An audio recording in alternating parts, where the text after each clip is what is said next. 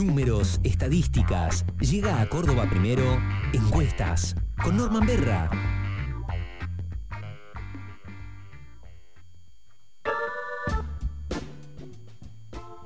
Hola Norman, buen día. ¿Cómo va?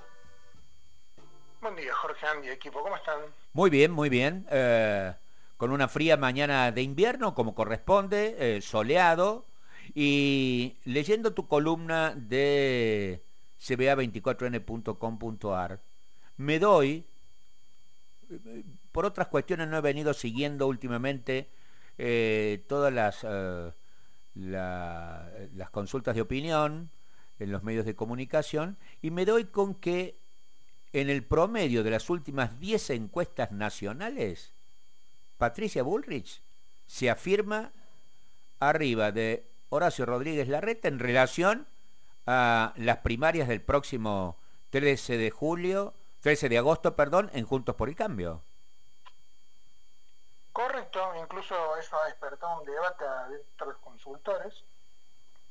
Recuerdo haber leído esta semana una entrevista a Jorge Giacobbe, que la tiene a Bullrich muy arriba, y incluso el periodista le planteó un contrapunto porque le decía que Gustavo Córdoba, de Suban Córdoba, lo tiene arriba a, a la reta, ¿no?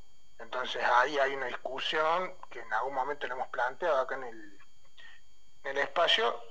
Ayer después de la columna que hice yo en Ciudad 24 años salió otra encuesta, en el caso de Opina Argentina, que lo da en empate técnico. Entonces vos decís, a ver cómo puede ser, si hay encuestas que le tienen 10 puntos arriba, 20 puntos arriba Burri, y hay otras que le tienen 3 puntos arriba la reta o en empate técnico, es evidente que alguien no debe estar midiendo bien o no, no, no puede ser que estén todas tan, tan distintas, ¿no?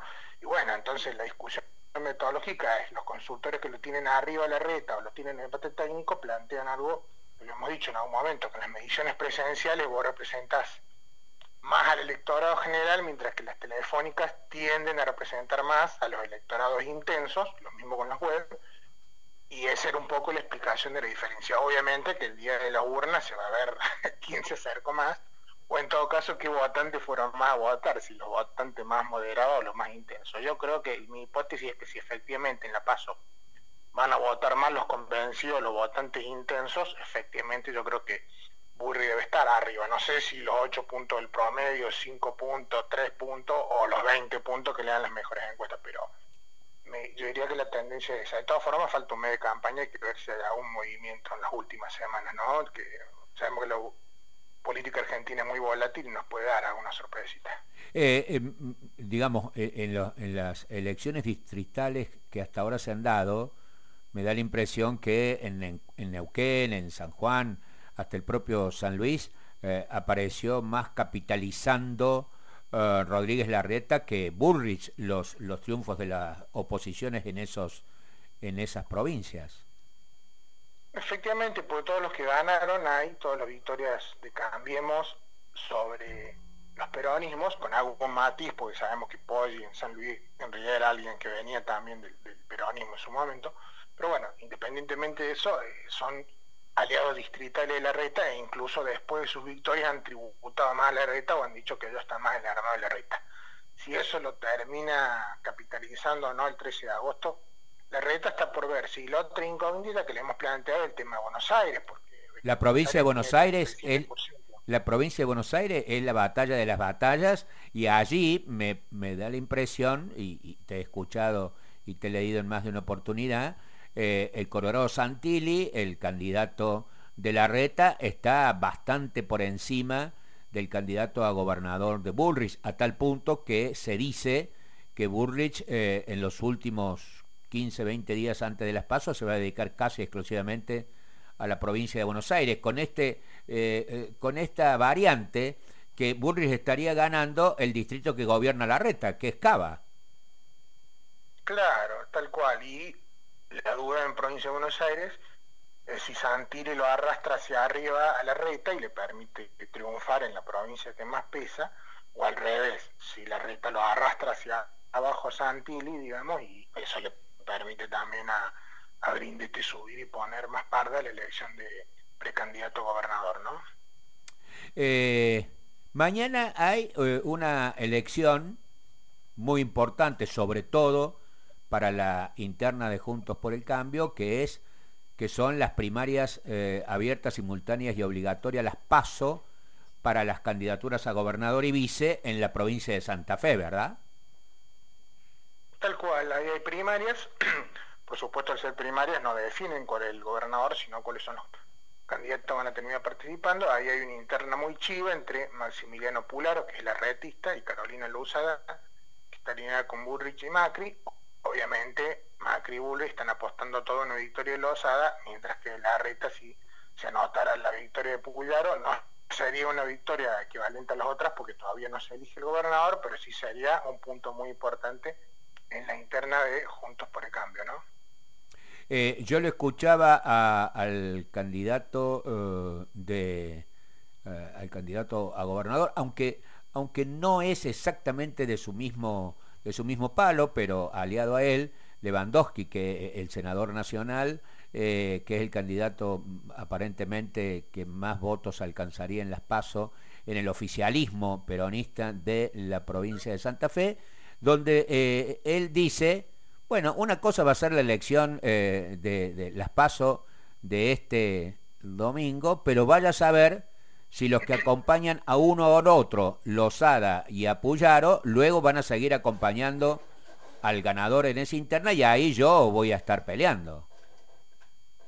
Tal cual, tal cual, pues están tirando con todo. Eh, Lozada lo ha acusado de poco menos de cómplice con el narcotráfico a, a Puyaro, digamos. Eh y ahí tenés también los votos de los socialistas, que está tercera, en algunas mediciones está cerquita del, número uno, en otras está un poco más lejos, pero tiene un caudal, Mónica Fein, entre el 10 y el 15% de los votos, que no es poca cosa. Entonces, hay que ver si ese caudal también lo termina fidelizando, Puyaro si gana o Lozada si gana, y por supuesto Lewandowski, como bien apuntaste vos, el más competitivo de los candidatos peronistas.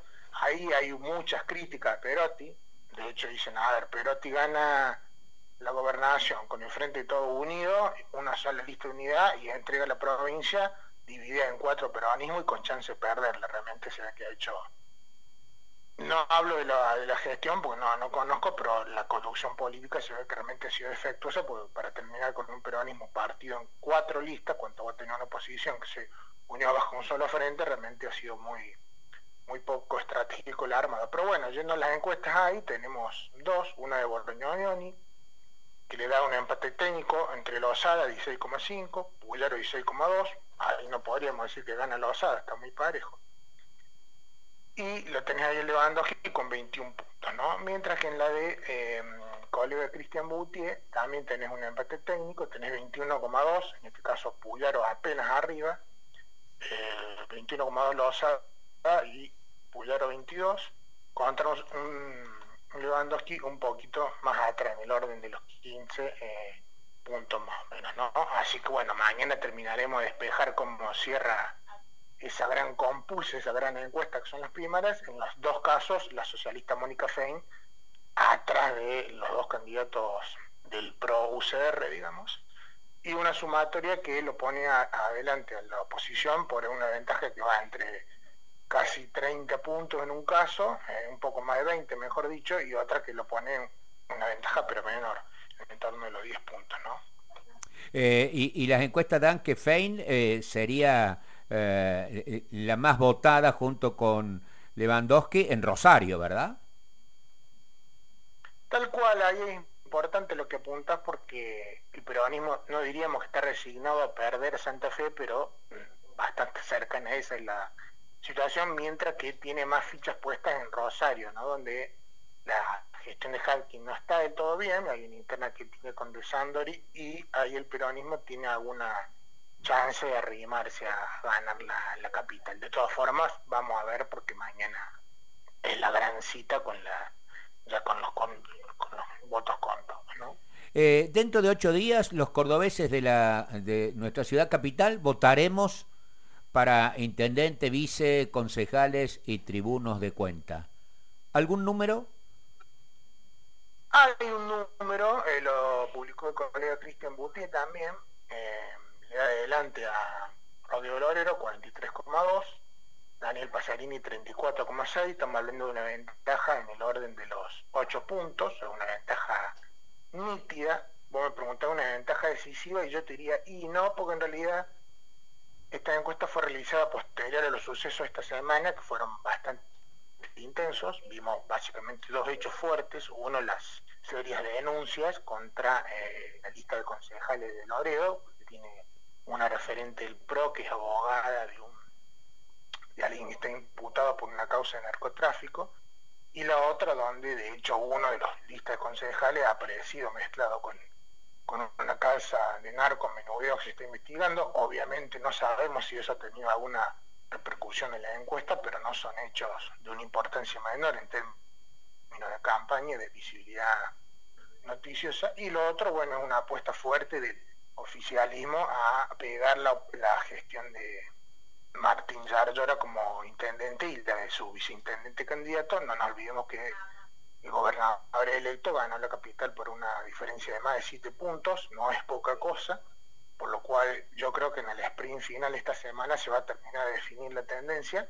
Si lo de Loredo logra sostener esa ventaja que, mostró esa encuesta, a pesar de, eh, la sprint final del oficialismo y de los hechos digamos, de público conocimiento relacionados a la investigación judicial, o bien si terminamos viendo una elección apretada cabeza a cabeza, digamos, decimos por ahí los periodistas, para alquilar balcones, ¿no?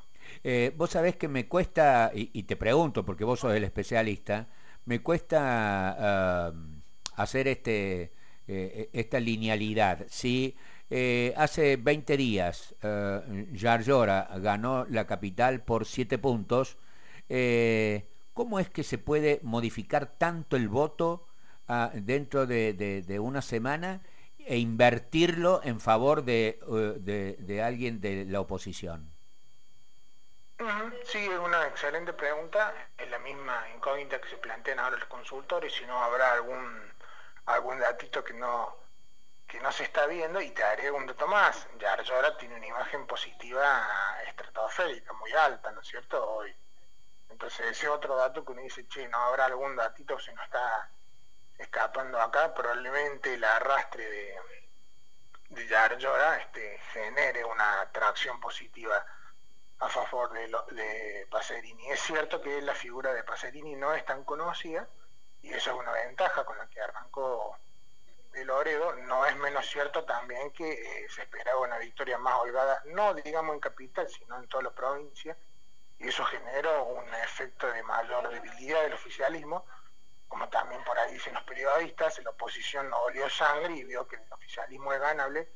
Yo creo que eso puede explicar un poco el impulso hacia arriba que tuvo de Loredo, pero insisto, yo esperaría hasta el final, no daría la elección por cerrada, porque esta misma encuesta del colega Cristian Boutier, yo me acuerdo que una semana antes o un poco menos, incluso cinco días antes de la elección provincial, él mostró una ventaja de Yardora de 8 o 9 puntos, se terminó cerrando en 3 puntos a nivel provincia, por lo cual yo creo que esta de 8 puntos de, de puede tranquilamente cerrarse en 3 puntos, terminar siendo una elección cabeza a cabeza, ¿no es cierto? Pero bueno, hay que ver esta semanita si no nos depara alguna otra sorpresa de campaña, ¿no? Gracias, muchísimas gracias, Norman, que tengas un excelente fin de semana y un buen inicio de la semana próxima, fría, pero uh, aprovechable en pleno invierno. Muchas gracias Jorge, Andy, equipo, saludos a todos. Chau, chau.